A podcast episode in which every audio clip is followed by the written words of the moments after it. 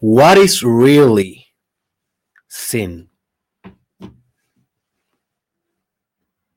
Have you ever asked yourself this question in your life? What is really sin or to sin? Well, this has been a very good debate through human history. We have been um, struggling with sin, with falling short in the eyes of God, with the undiscipline of the rightful or the righteous way of being, of ethics, of moral- morality. And we have been, as human beings, tortured, killed, stigmatized, rejected.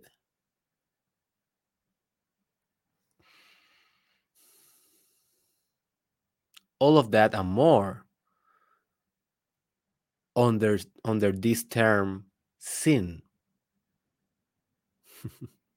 but what is to sin? Well, if you have a very conservative point of view, you will say that sin is to fall short in the God standards, whatever you define as God, right? But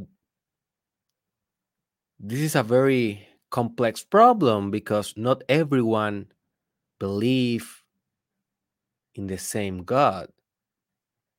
And if you believe in a God, you cannot prove his existence much than your neighbor can prove the existence of his or her God or goddess, right? So basically, that definition of falling short of an objective God standards, in my point of view, it is kind of silly.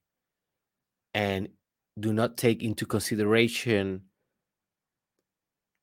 multiple factors that human beings live by, as, for example, subjectivity, um, personality, the subjectiveness of morality, culture, politics, history,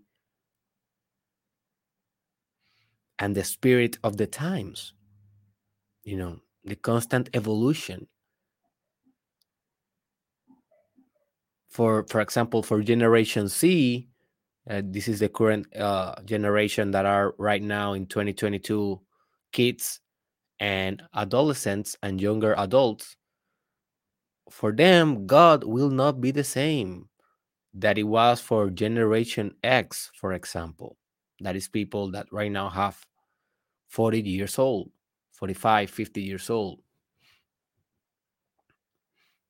And Generation X will not have the same type of image of what is a God and what is a sin and what is a standard than um, people that is baby boomer that are older, the older population of the earth, right? And in my opinion, trying to force an old paradigm of sin generation through generation just make uh, more downturn to humanity than good. But that is just my opinion. You know, you you can think whatever you want. I I really understand how you can perceive that we have a value in um, trying to maintain principles through generations. I definitely can see that, and I think that that is good. Um, trying to maintain principles, customs from forever, basically. But those customs and those principles, in my mind, they should also modify themselves and adapt through generations. They cannot be so inflexible that they don't fit with the current psyche of the time, with the current collective consciousness of the time.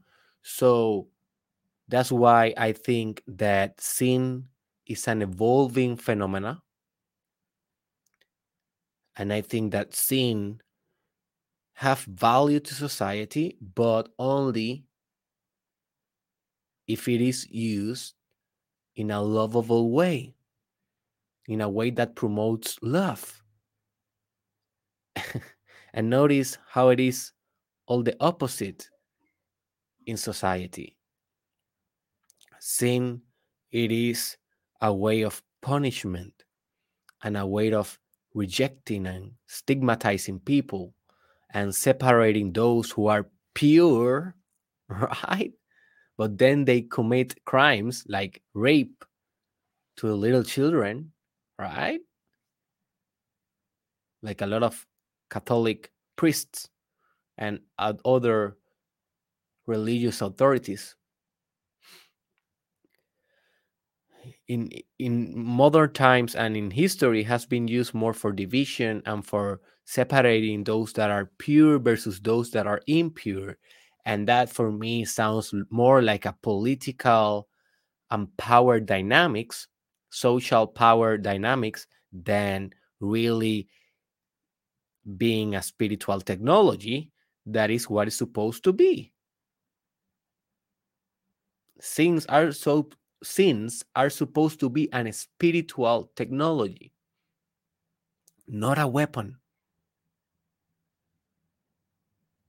i will repeat this because this is very important even if you're a christian even if you are a muslim that you have a very conservative point of view on sin i want you to consider this i don't want you to change your mind of what sin is, what sin is. I don't want to pervert you. As you want, I just want to open your mind to the possibility that sin it is not here to make us suffer, but to make us grow into more compassionate, loving human beings. And when we use them as a weapon, we are not doing that. We are doing all the contrary. We are doing all the opposite.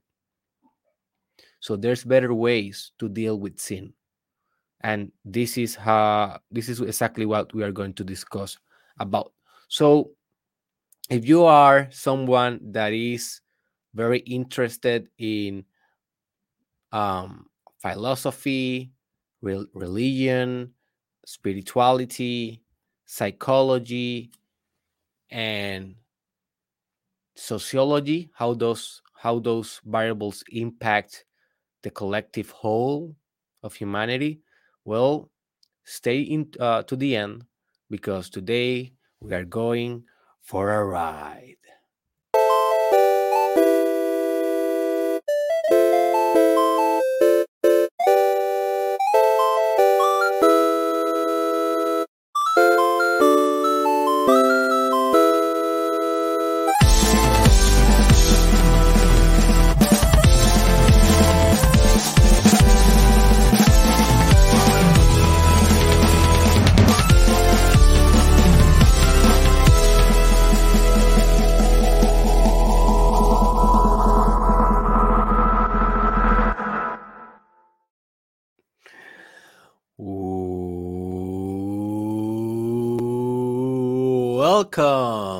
My friend, to the Mastermind Podcast Challenge.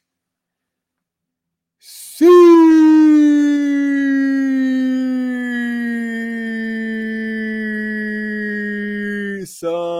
2 with your host, Dr.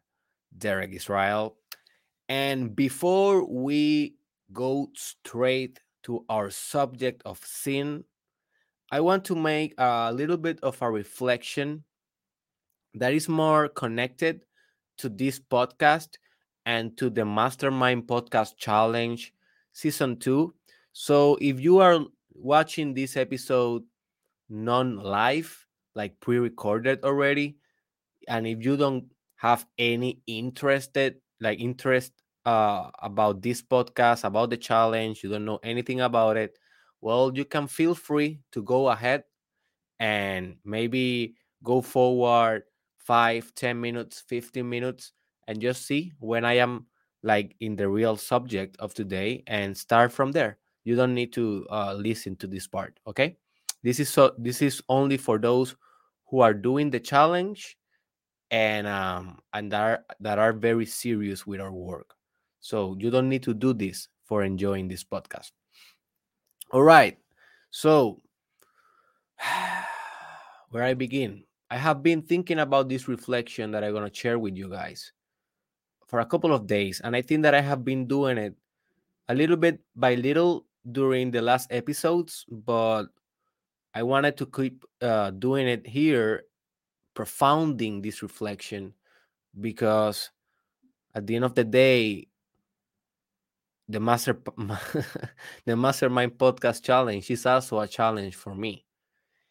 And um and i understand that you are having your struggles during this challenge. Some of you have write to me some of your struggles. Like for example you know a lot of people are doing season one and season two at the same time.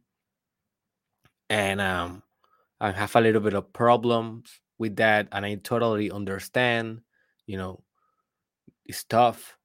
Personal development is tough and i will definitely will move forward with you guys in the sense that i want to know better your struggles and i will be opening a new channel for communication with uh between us between you that are doing the mastermind podcast challenge and me right that are creating this that i'm creating this so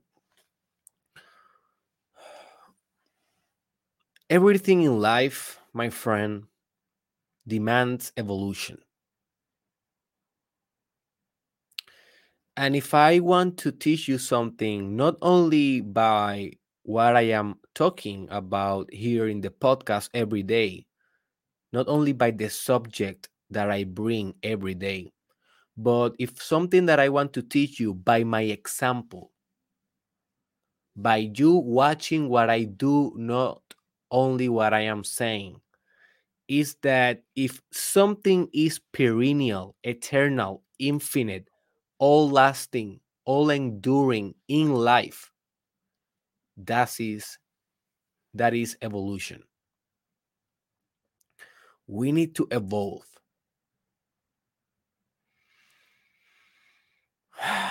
Everything needs to evolve. If you look around, everything is evolving. Every industry, every influencer, every celebrity, every technology, every platform, every generation, even you, you are evolving every day. But there is a real difference between evolving and proactively evolving. And I think that that was the main point of yesterday's podcast that it was called um,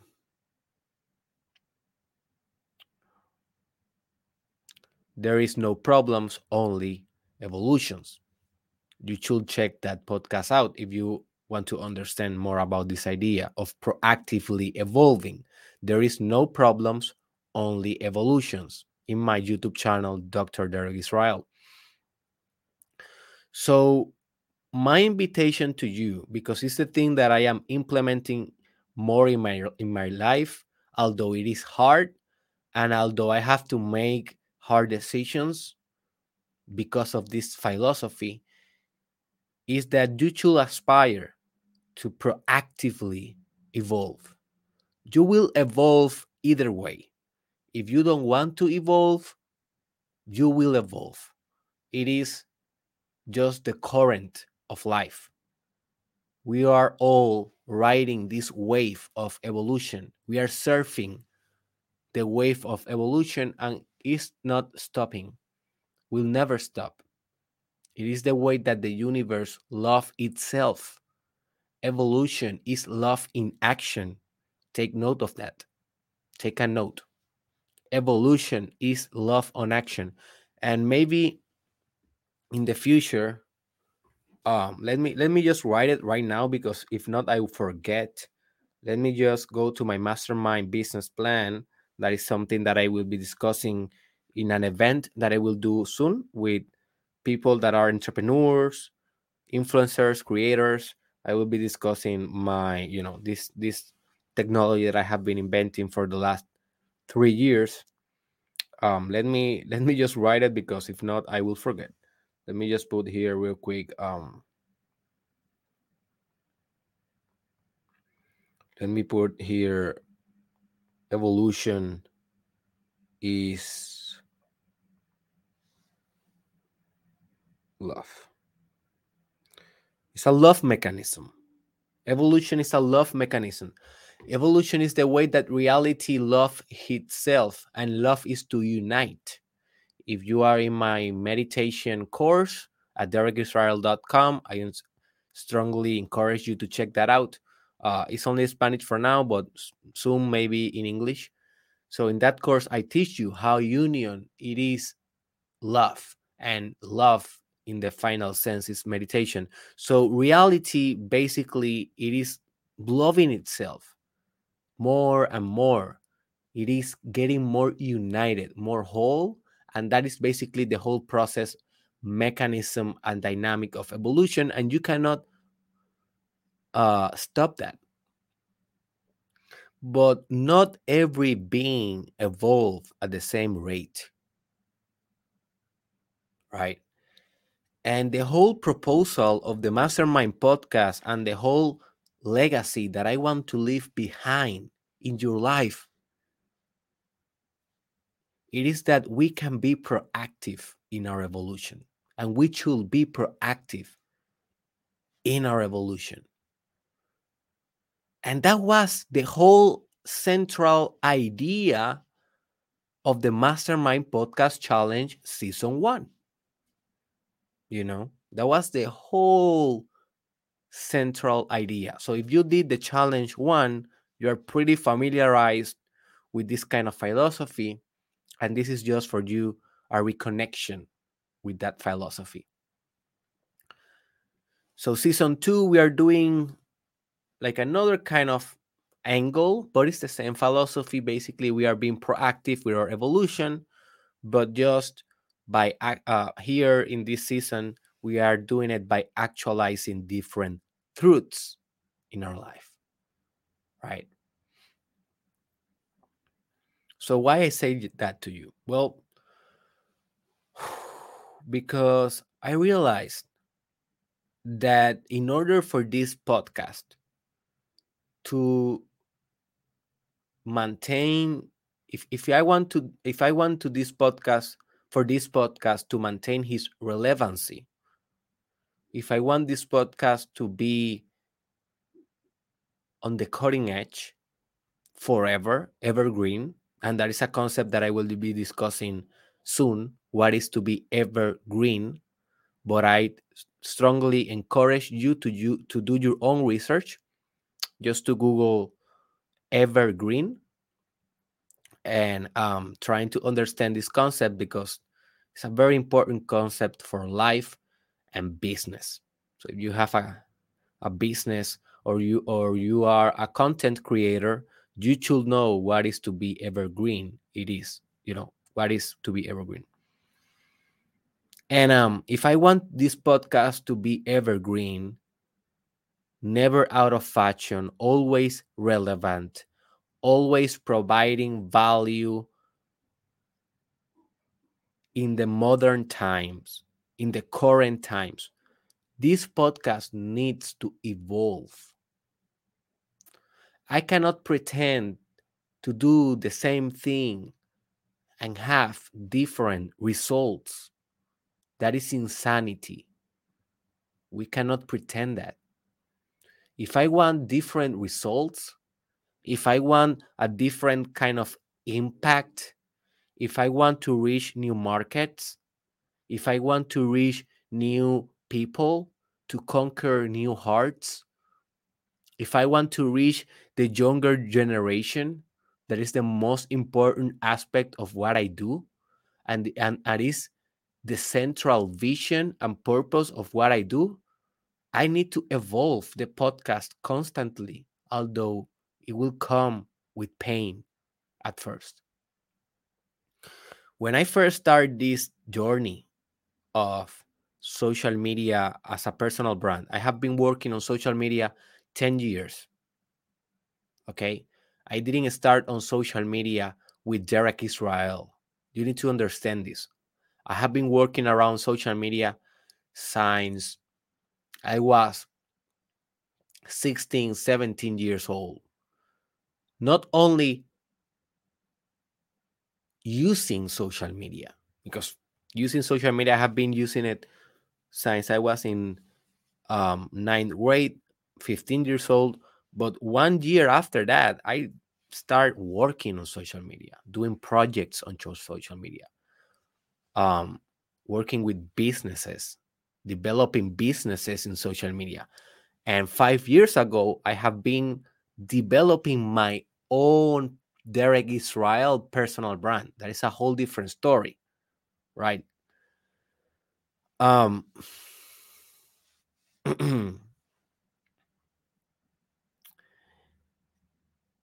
I first started this project, this Derek Israel project, with the idea and with the vision of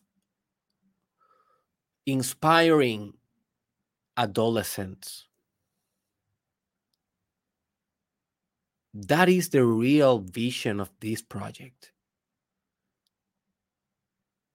And I need you to understand this if you really are going to follow my work for your whole life, and I hope that you don't overconsume it because if you overconsume it, you don't create. And remember, I want you to be a creator of your own purpose and your own masterpiece. But if you want to follow my work, through the years and you have a plan and desire to do that, you need to understand this business, this project will always go in the direction of the new generation. Always. I cannot do it differently. And if I do it differently, I will be sinning as I will teach you today. I will be conducting sin in my own standards of what is sin, what is a divine morality, and what is an ethic that is perfect, perfect ethics, as I will teach you today. So, what that means? That means that I will adapt not only this podcast, all the things that I do in social media and the metaverse, I will adapt them, adapt them constantly to the younger generation forever. Forever. Because this is my duty. And this is the real purpose behind this project. And I know that some of you will love this because you will appreciate the spirit of the new. And soon I will be discussing, I will be doing a video like in two weeks in this podcast about the law of the new fully explained. That is a per, that is an episode that will change your whole life and your whole relationship with innovation.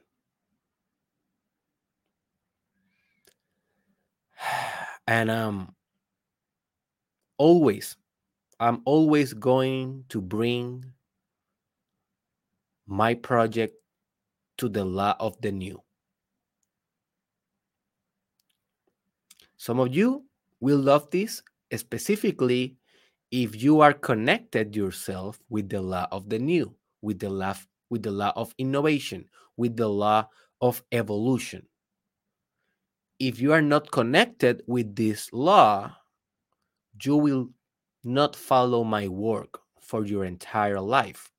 You will only follow my work in a stage of your life, but then you will find that you are not a good match anymore for my content. And that's okay. You don't need to have, you, you don't need to be a forever student of mine, a forever client of mine. You can decide, right? But I just want you to be aware that it is my responsibility to innovate according to the spirit of the times. This podcast, if I want this podcast to have a cultural influence, and if you are doing the challenge, you know that the second episode of our season 2 challenge it is called in Spanish Crea Cultura. Crea Cultura. That means in English create culture. And in that episode, I taught you that more important than consuming culture, it is creating culture. It is influencing culture. It is influencing the movement in which humanity are developing right now. That is the way that become that we become agents of evolution. And if I want this podcast to be an agent on culture, design, culture development, culture creation, culture dynamics, bringing bringing this kind of powerful message that you know we are doing, if I want that, I need to evolve the podcast forever. The only way.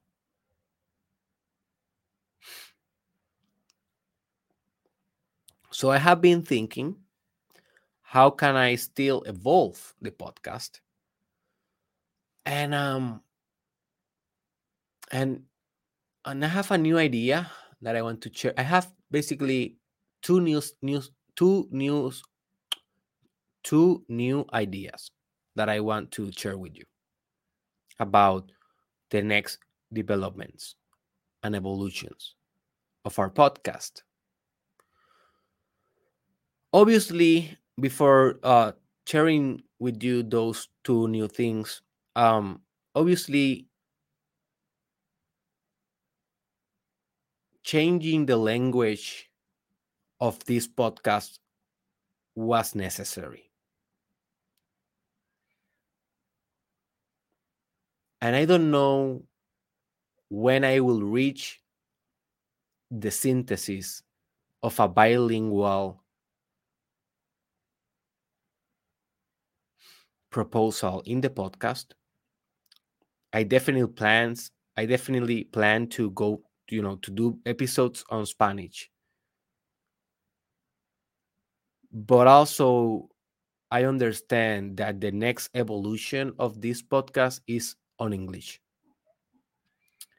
And I have been doing my surveys, my statistics in my social media, specifically on Twitter.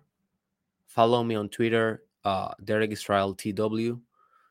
And also on Instagram, follow me on Instagram, uh, Derek Israel Official with only one F. And um, I have been doing my surveys and I ask people, I ask my community, do you will a do you will consume my content on English? Do you will be doing that? And the results has been pretty consistent. seven of 10 people will still consume my content, although it is on English. So that is a pretty good number, I think. Um, taking into consideration that, that not everyone knows English, right? And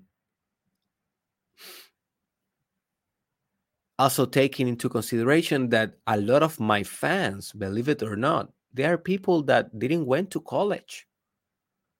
These are people that are not so, you know, that they have they, they don't have a superior education. They use the podcast to educate themselves, right?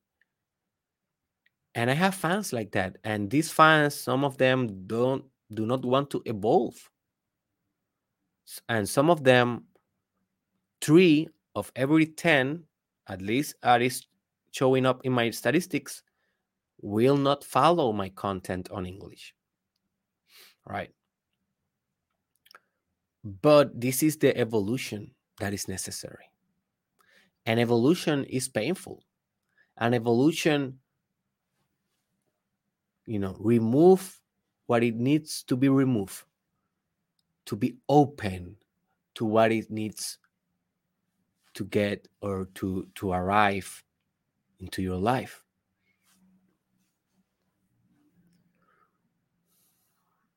So I have been very sad. I must confess. I have been very sad the last few days because I felt that I was betraying my audience. I felt that I was doing a disservice to those who committed their time to do the challenge. And now they they will not do it anymore because I am changing the language.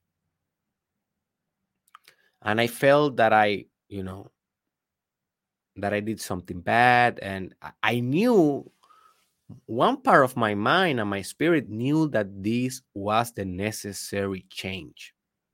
This is the evolution. I knew it and I was very connected with that. But at the same time, um, a part of me was very sad and empathetic because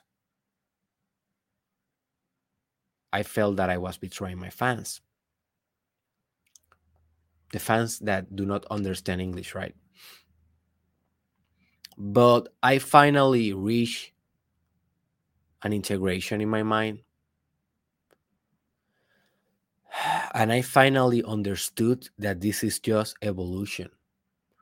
And I find I I finally I'm finally in peace with this decision and we are not going back. And from now on, from next week on, I will be full happy, full powerful, and all in in the podcast again on English. So I don't know if you noticed, but this week I didn't bring the passion that I used to bring every day here.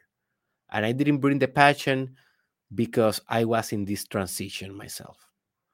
And the challenge is for me, you know, that I need to go through these transitions that are normal, you know, business transitions, personal transitions, but I need to go while I'm recording every day. So I cannot take a time off. I cannot say, okay, let me take a breath and then I come back already integrated. I cannot do this. When I am doing the challenge, I need I need to expose my vulnerability. This is part of the challenge, right? This is part of that episode that is called vulnerability on Spanish, vulnerabilidad, that I strongly recommend you to watch. So this is part of my vulnerability. This is part part of me opening, opening my pain, um, to to what is going on in my life. So one of the ways that I will be evolving further this podcast is that I will be soon releasing a Telegram group. I will re- we uh, I will be releasing a Telegram group for opening the communication channel between we that we are doing the podcast. One thing that I did in the uh, in the season one is that I opened a Facebook group that it was called the Mastermind Group, and there I have uh, I don't know how many people, but people used to be engaged in that group and people used to communicate in that group, but they are not doing it anymore. And I have two possible explanations why is this the case. One, challenge one, it is not the same as challenge two. And I, I cannot pretend it is the same. And I cannot pretend, pretend, sorry, I cannot pretend that the same people that did the season one, it is doing the season two, or vice versa. That is not a thing. I think that season two have a different audience, and yeah, so so some people is doing season two and they already done season one, but I think that most people they are just doing season two, right? So trying to open the communication channel in that Facebook group, it is not working and probably will not work for that reason. The second reason that I think that it is not working, that communication channel, is because Facebook it is old. The platform, it is uh, it is very sad to say this, but I think it is dying.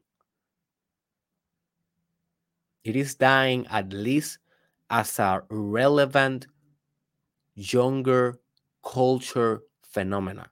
It is not dying in the older generations and maybe will evolve and will become another thing. But right now, it is not the current medium to conduct these kind of communities.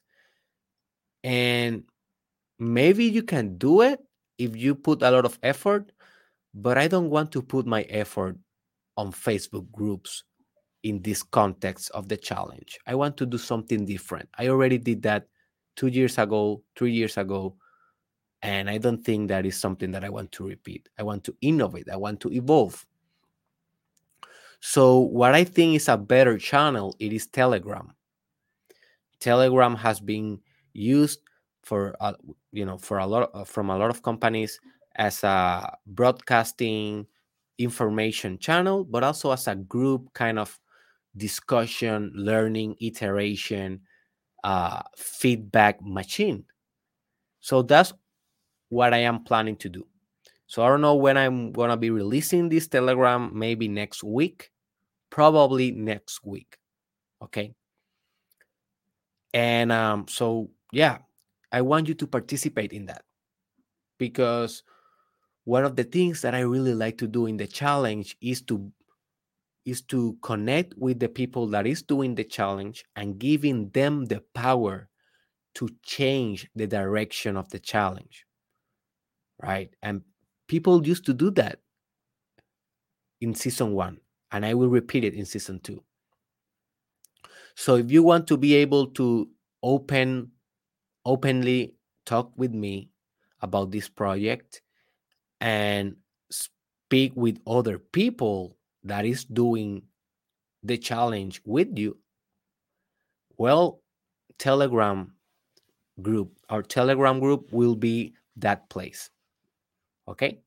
And I don't want that to be like a very time consuming thing that we are going to be all day chatting. Nah, we are creating something powerful in life, dude. We don't have time for that.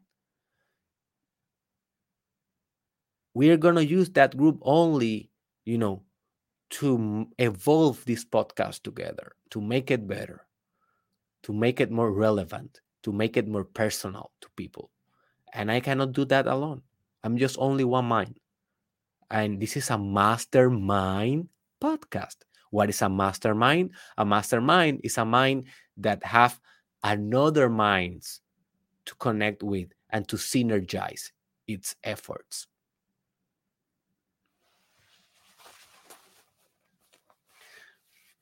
So stay tuned. Be if you don't have Telegram, download the app now and just wait for the official announcement. The second uh, evolution that I want to do in this podcast is to do a thing that I am so excited about because it's I, I think it's a trend and also I think it is a an angle of the future of podcasts. No, it's, it is not the whole future of podcasting. It is just an alternative or a or or a format that will be successful in the future more than it is today. And I think that I need to adapt my podcast to that thing, right? And it's called, and I call it, also it's called in other places, um, shortcast. Shortcast. What that means, those are mini episodes of podcasting that are just 15 minutes or less. My plan is to make them five minutes or less. So now you are hearing my podcast and it is one hour and a half, two hours long, depend, right? But my plan is to vary the length of the episodes and to have like a specific program inside the Mastermind Podcast Challenge and in the Mastermind Podcast as general. I want to have a different program that it is will be called Shortcast that basically will give you the idea in five minutes or less and also will merge or will fuse with sonic technology. What i mean by that sonic technology is sonic uh, it is basically technology that use sound as the medium for for the dynamism for the dynamism for the for the product for the result that you want to achieve. And one of the things that i really did a lot while i was uh, out of social media during the last year that i didn't post too much content what i did was study a lot like always and one of the things that i study a lot in that time was sonic technology and music and a lot of uh, sound engineering. So I learned how to do music, like so- sounds, not only lyrics, as I told you yesterday or another day in the episode of um, it's a Spanish episode of Recoge las partes de ti que has dejado atrás. So I told you in that episode that I used to be a musician and I left that part behind, right? So one of the things that I did last year was reconnecting with that part and learning how to do music in a software. So shortcasts are small episodes that combine sound with them. That not only voice, but music, active music, active sound. And I want to experiment with that. So what I will do is that not this week, not the next week, not the next one, but the next one, I think, or sorry, no, in three weeks,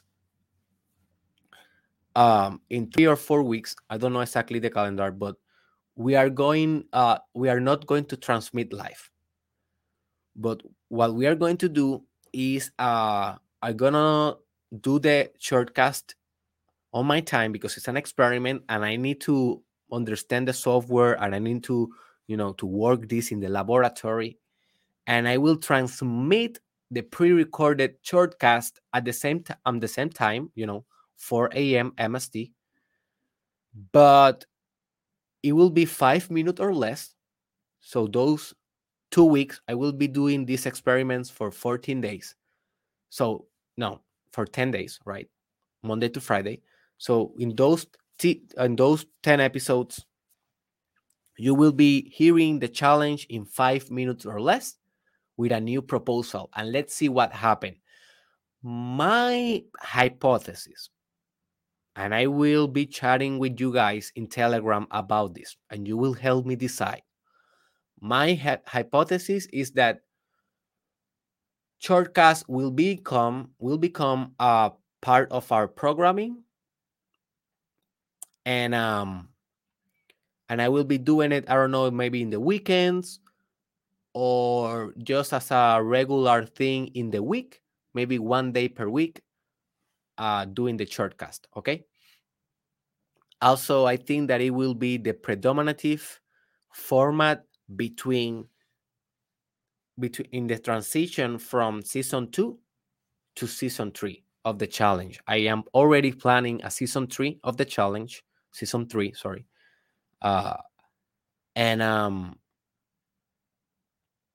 I don't know exactly when that is going to happen, but between season two and season three, I want to do a lot of short casts just to see the response of my audience. Okay. So, anyways, that was the reflection. It was long. I promise it was gonna be 10 minutes.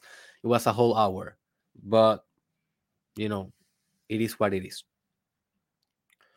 So let me know in the comments some feedback about the ideas, about the direction that this podcast is heading. I want to know your opinion.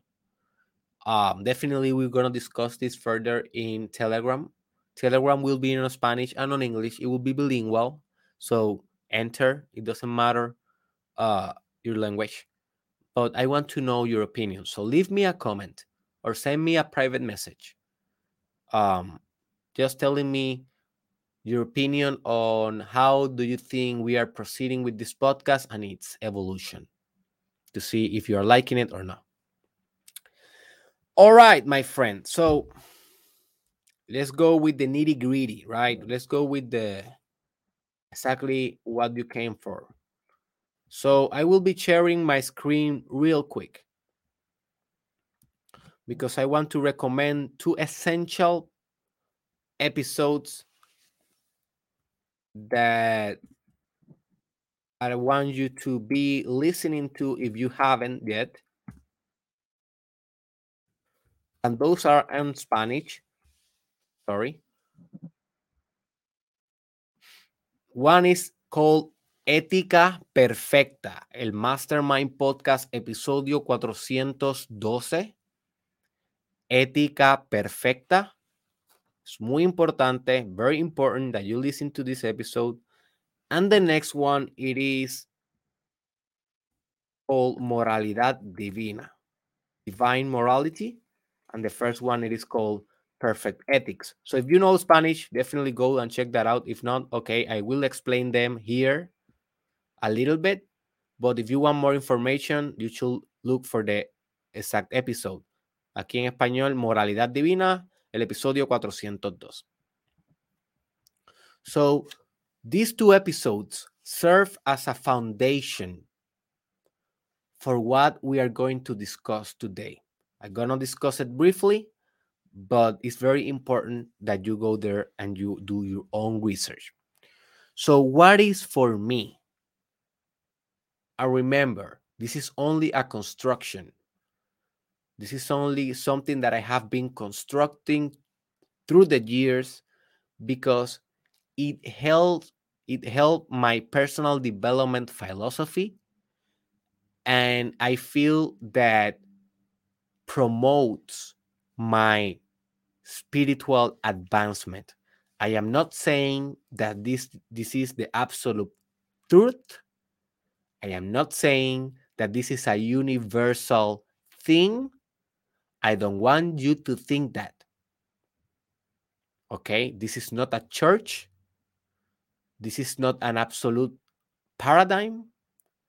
This is just a construction that I have designed and it works for me, maybe can work for you. But at the end of the day, you need to decide how you apply this into your life and how you modify this idea in your life. All right? Remember, I want you to think for yourself. Don't get confused. This is not truth. This is only a potential truth. You need to actualize it.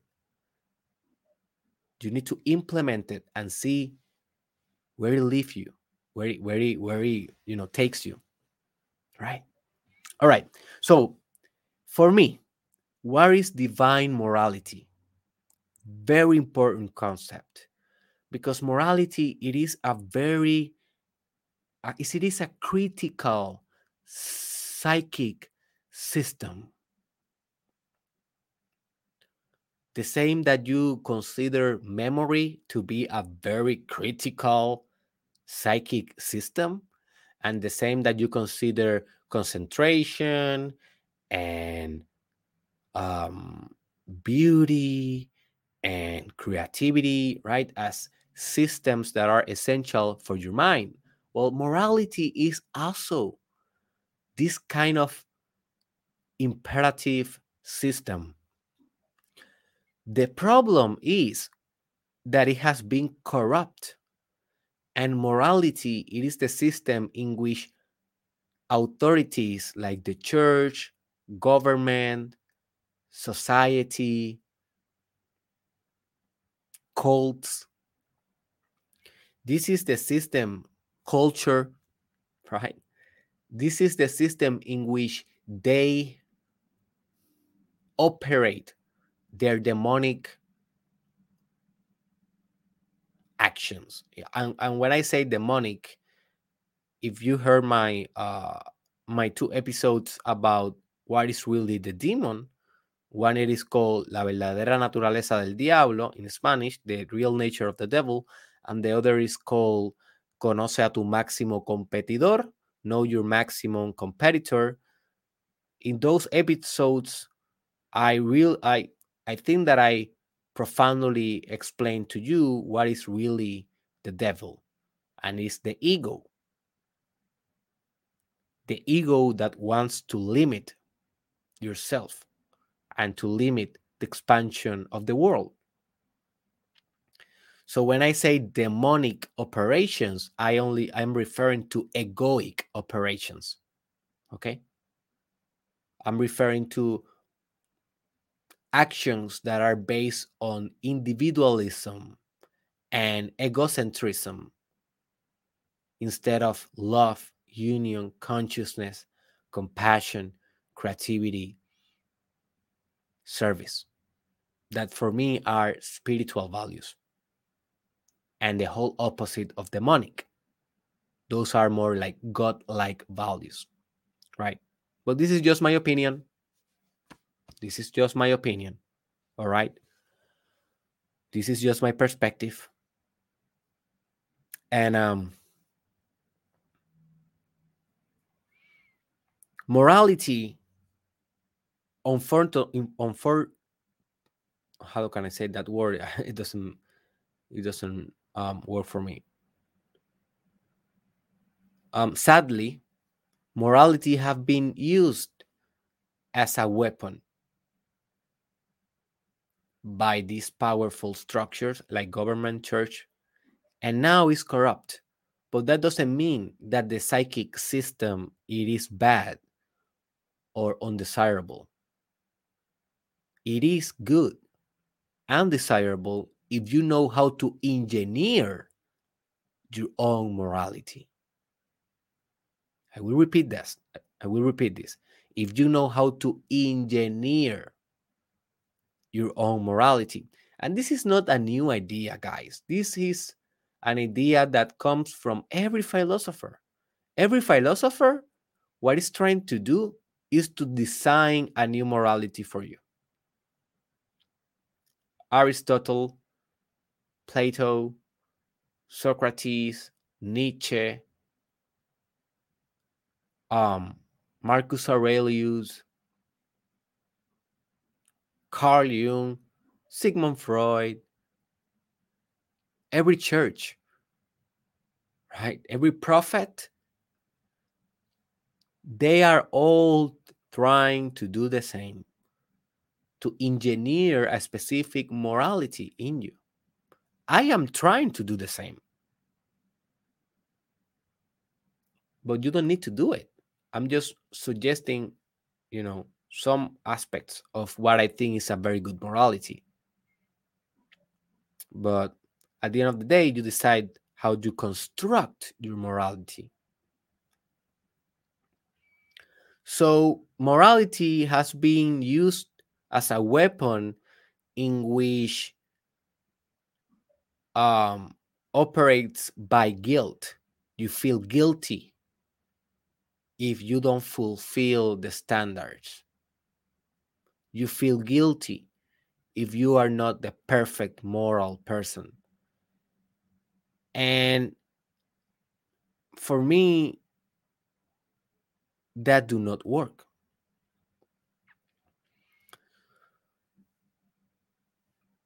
Also, in my perspective,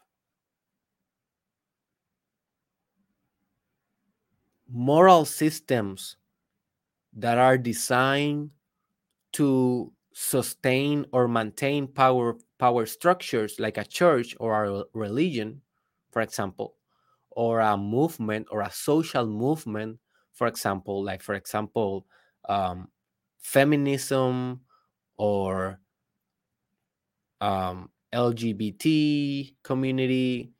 And i am not saying that they are wrong. What i'm saying is that when when a movement, social, political, religious, use morality as a weapon, as a judgment, as a sentence, instead of a technology of love, they are doing a disservice to humanity. So it is not the groups that are wrong, it is how the group use morality to control the movement. And most movements do this. Some do it in more degrees than others. Some are more conscious than others. But most groups do this. And as I told you, I am doing this also. It is not something that I am not doing. I am doing it, but I am at least telling you, hey, I am doing this and I want you to be aware. I don't want to implement, I don't want to implant these ideas in your mind without your consent. And I don't want to believe that this is an universal truth. This is just my perspective. And for doing that, notice how my approach is more advanced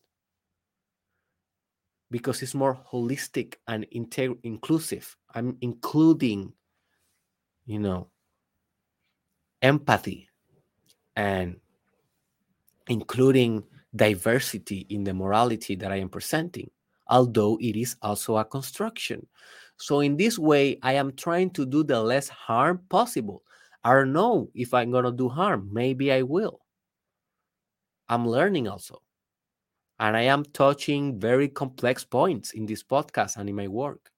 So I may be doing harm. I'm sorry if I am doing that, right? But at least I am trying to do the less harm as possible with the most upward potential as possible for the people that apply this correctly and that do a great change in the world thanks to their more advanced lovable, conscious morality, what I call divine morality. So, what I call divine morality is a morality in which you only judge good or bad based on your own growth and the collective growth of humanity. So it's a morality in which you judge every action as correct or incorrect based on if you are going to grow from that action and if that growth will enable you to make a greater impact in the world. So notice how this type of morality it is not taking it is not taking into consideration an old man with a beard in the skies judging you right? That is the morality of the conservative christians. But what i'm suggesting is that there is no old man. Forget about the power structures. Forget about always relying on someone like a strong church or a strong governor or a strong uh, social movement leader to find your direction in life, your moral direction. Instead, what I am proposing to you for consideration is that you should engineer and design your own morality based on your own values, based, based on your own authenticity, based on your own truth. And then you need to have a very clear vision of how you want to evolve in life, to grow in life. And then you're going to use that moral, moral system to navigate toward your own growth. But not growth for growth itself or growth only or growth exclusively. It is growth to be able to make a better change in the world, to be able to make a greater impact in the world, right?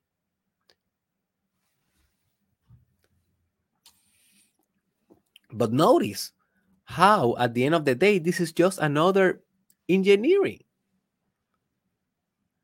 right? This is just another construction. This is more, we can call this more like a personal development kind of morality. In my mind, I love this one. I am very happy with this morality. Since I adopted this kind of morality instead of having the Christian morality or the capitalistic morality or the industrial morality or you know um, whichever morality i used to have in my mind the combination of different culture morality. Since i discard that all my life and i engineered my own morality i took the time i took the effort i did the reading i did the research and I did the own my own process spiritually, I have a awesome morality.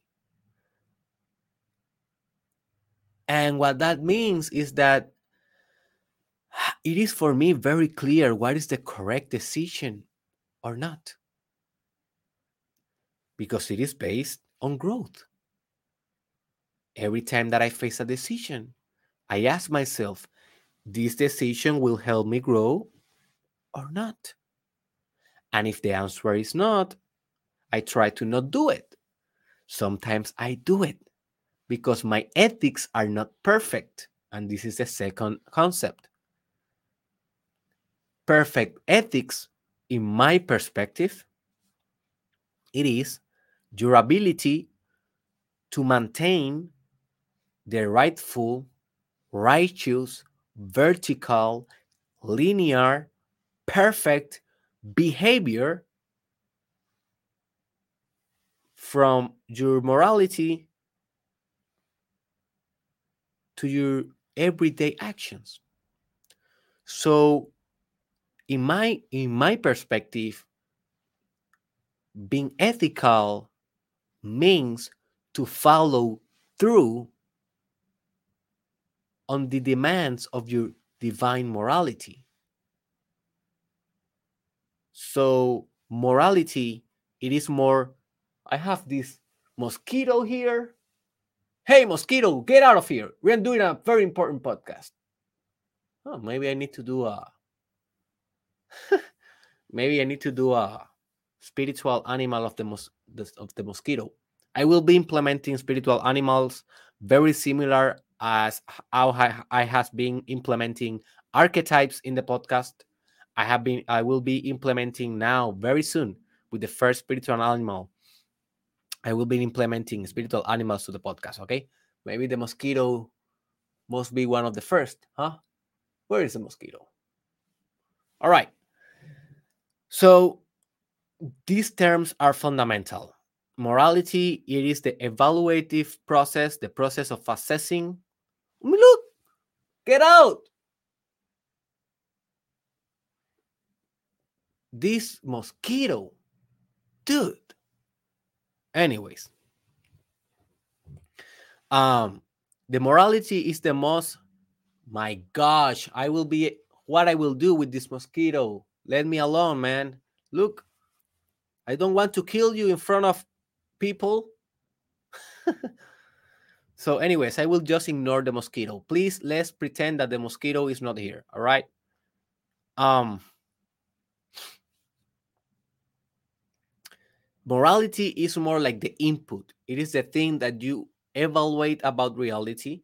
And ethics, it is for me the output, the behavior that you conduct yourself every day based on that morality that you have, based on that divine morality. So when you have these two foundations on your mind and you are living your mind, you are you are living you living your life with these two foundations on place, then you will know exactly how to proceed in every action, every decision, every moment of your life. And whenever you don't reach your perfect behavior, and this is an utopia, right? This is an ideal. This is not something that we will reach every day. This is something that we should aspire to do, but it, it is something that we will not be able to do it every day. Every time that you commit an act, that you make an act that is not according to your divine morality and your perfect ethics, in my perspective, that is the real definition of sin.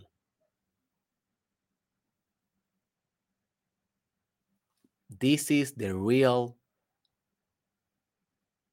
profound definition of sin. Sin is falling short to your own potential. Please write this. Sin is falling short with your own potential. So divine morality it is directing your potential perfect ethics are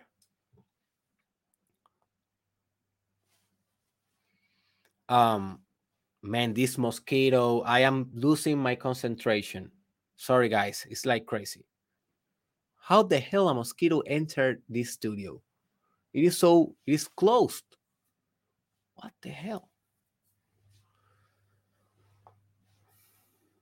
Morality it is direct it, it is you know giving the direction but ethics it is actually directing your life and things are the way that you are falling short to this direction have you ever played this game that is called operation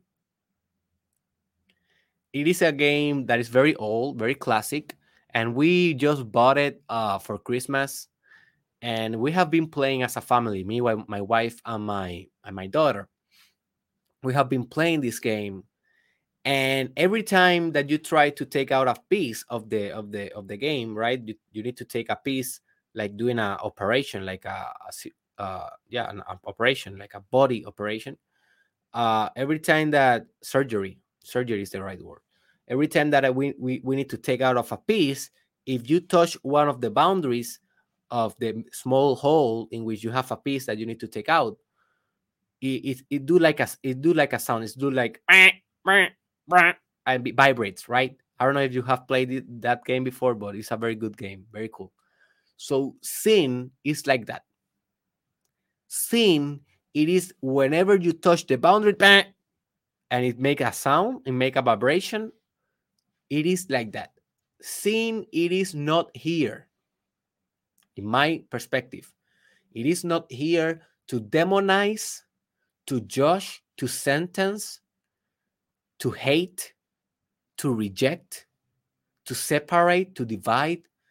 That for me, it is an old and obsolete, obsolete paradigm and scheme of sin that pertains to all moralities that I don't want in my life and I don't promote. For me, sin, it is the signal that you are falling short of your of your own way that you are deviating you are drifting from your own perfect harmonious beautiful path in life.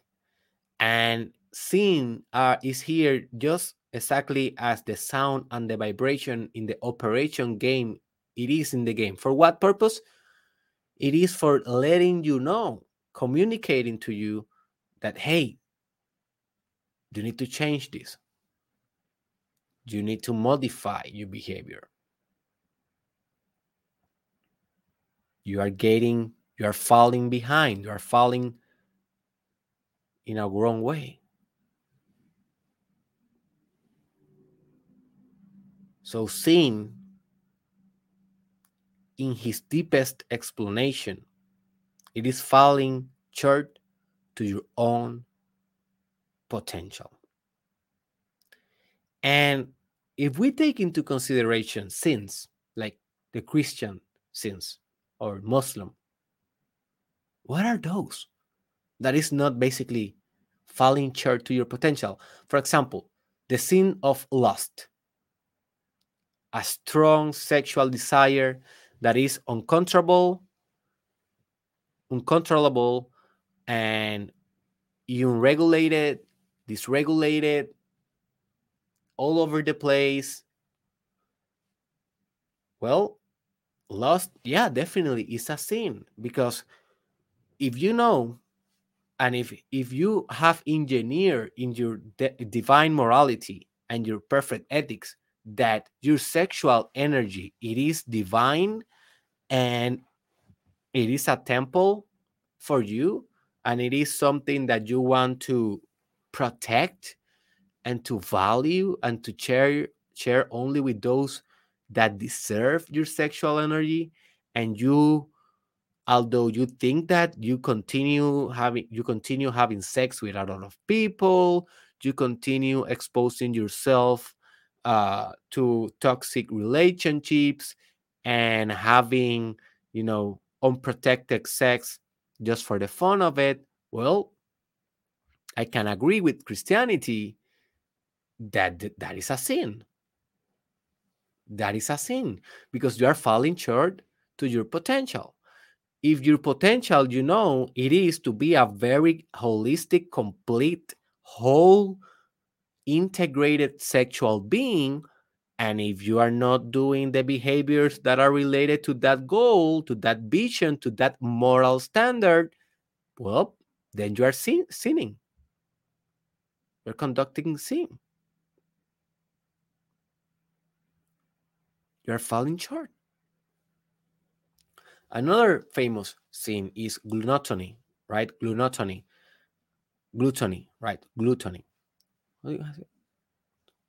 Yeah, gluttony let me search Google. I want I just want to make sure that I'm doing the right word.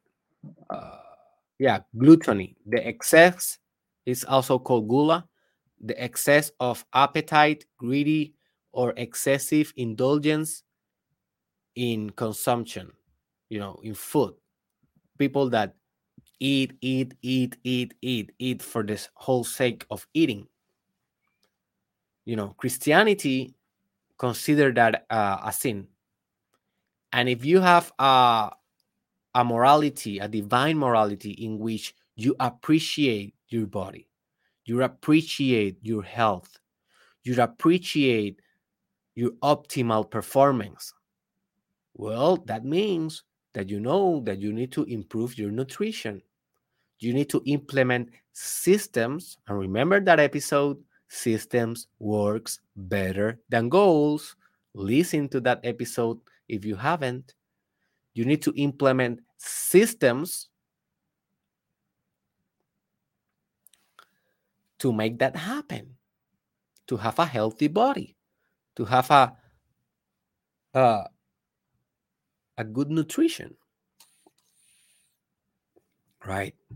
So every time you eat for the sake of eating, you are sinning. You're falling short.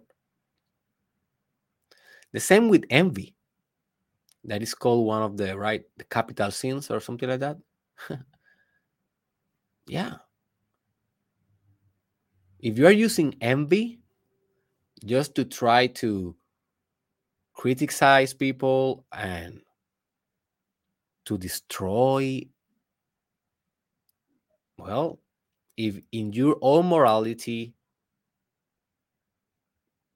you are supposed to be a lovable compassionate empathic kind being and you are conducting behaviors that are envious i can agree with christianity here that that is a sin. So I think that you already understand where I'm trying to go with this idea. This idea will apply to every sin in every religion if in your own morality it is a fundamental structure of how your moral system works. But who built that? Well, first culture build that when you are a kid you build you know adults build your morality for you but once you are an adult or an adolescent then it is your whole responsibility to build your own morality you know friedrich nietzsche referred to this uh, as being first a, first a camel as an a camel, you basically as you basically are a yes man. You say yes to everyone, yes to society, yes to the church. You don't question anything. Then you become a lion. And with the lion, you are rebel. You are saying no, no, no, no, no to to morality, right? You are saying no. I am will. I will make my own rules. But at the end of the day, the lion need also to transform itself into a kid, into a child, in which the child, the only morality that a child have, it is to play. And that is the perfect, ultimate way of being in existence. So yeah, you should read uh, Thus Spoke Zarathustra. That is the book when Nietzsche, uh, in which Nietzsche discuss this reflection. It is called Thus Spoke Zarathustra. Así habló Zarathustra en español. So it, it is one of my favorite books of all time. All right. So, how do you manage or how do you deal with sin? We already discussed what are them, but now I want you to give you practical advice of how do you deal not only with your own sins but also with sins that you found in people that surrounds you. Maybe your partner maybe your children maybe your colleagues in your work or maybe you know other members of your church or whatever. Maybe some students in your college or high school whatever. There's, for me, in my perspective, only one way to deal with sin. And we, are, we can philosophize a little bit and we can discuss discuss different angles of it. But for me, there's only one concrete, definite way that we can deal with sin, and is this one.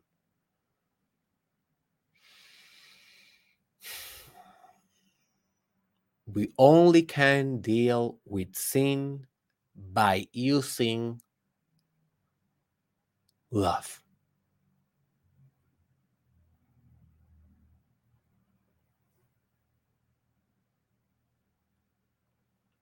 By using love.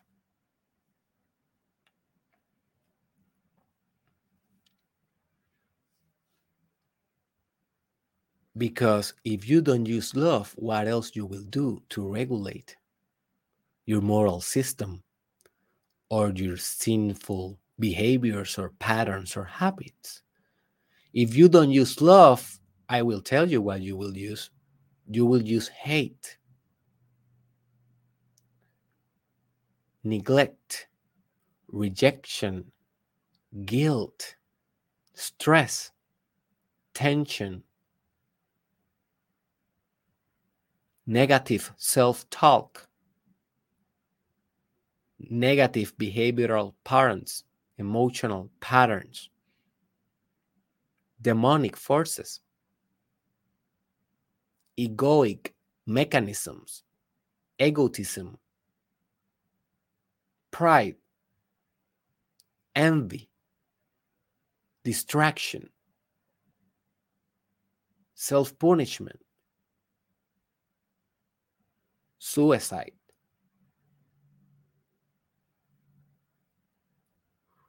psychopathology, obsession, neurosis,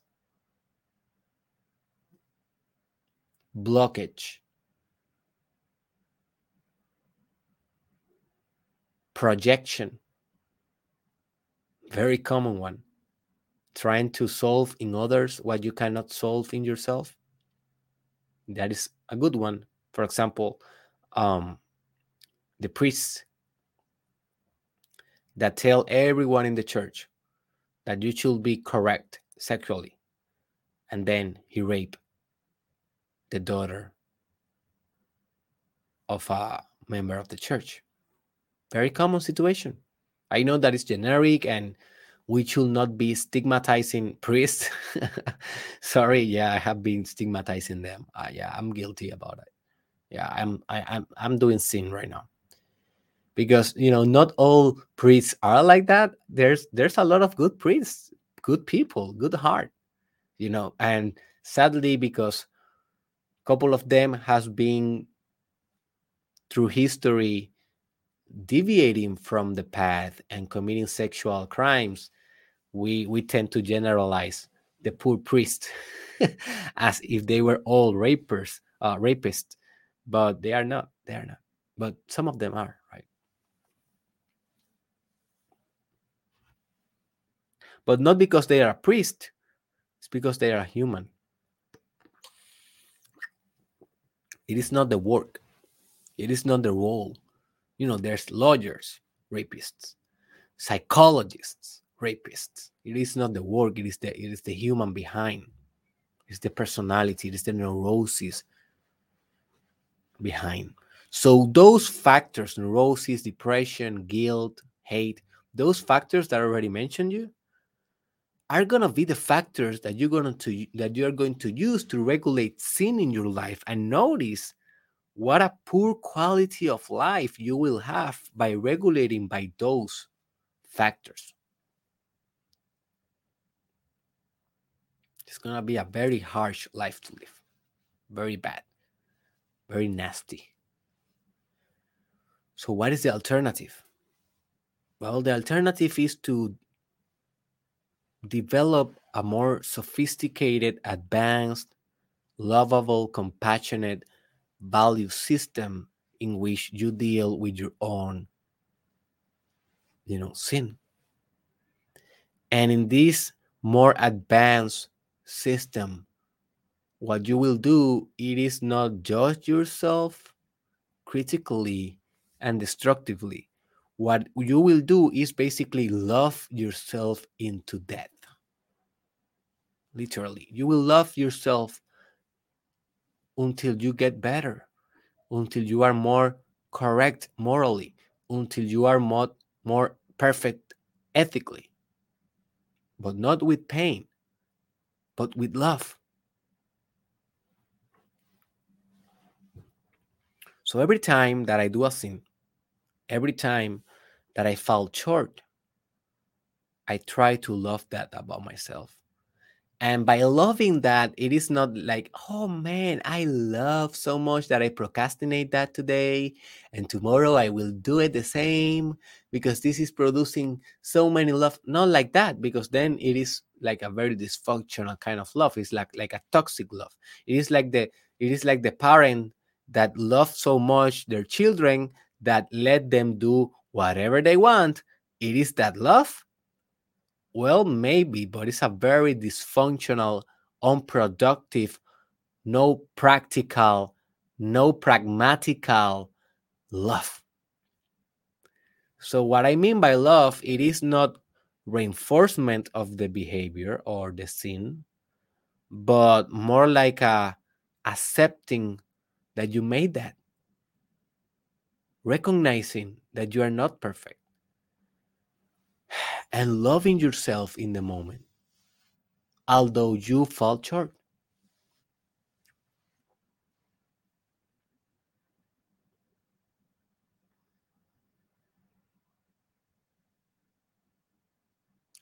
And then you can use compassion, kindness, empathy, intimacy, vulnerability right? To change, to improve, to grow.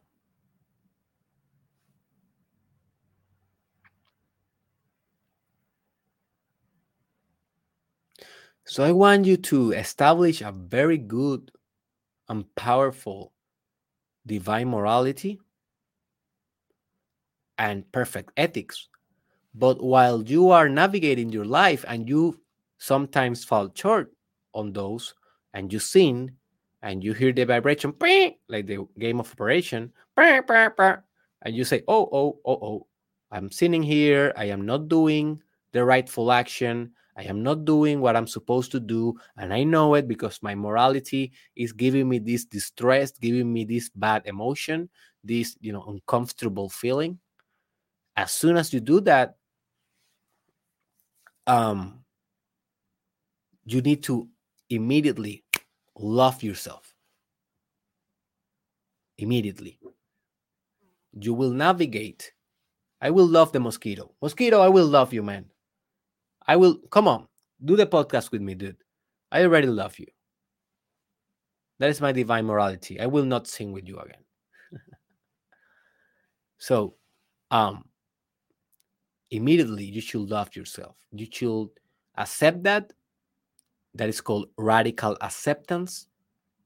It is something that I teach my students of my course that is called Amor Propio Masterclass, Self Love Masterclass, only on Spanish for now, but soon maybe I will be doing it on English. So check derekisrael.com to see any updates. And um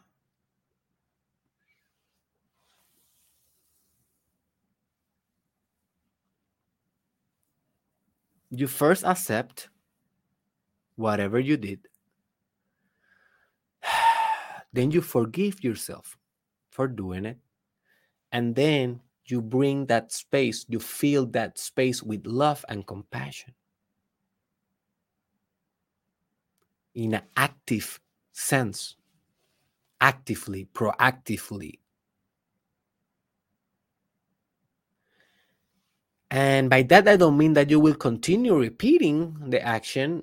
By loving yourself, what I mean is to love yourself during your change. Love yourself during your own transition. And this is a very difficult thing to do to love ourselves in transitions very difficult thing to do. But it's a skill that we can master.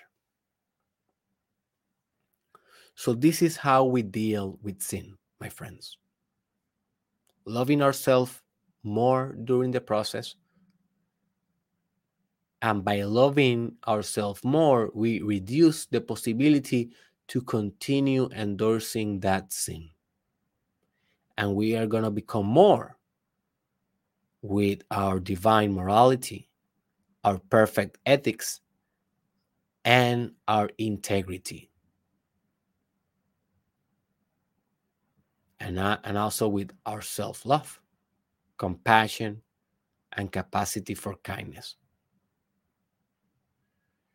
And by that, you will grow and you will be able to make a lasting, impactful change in the world.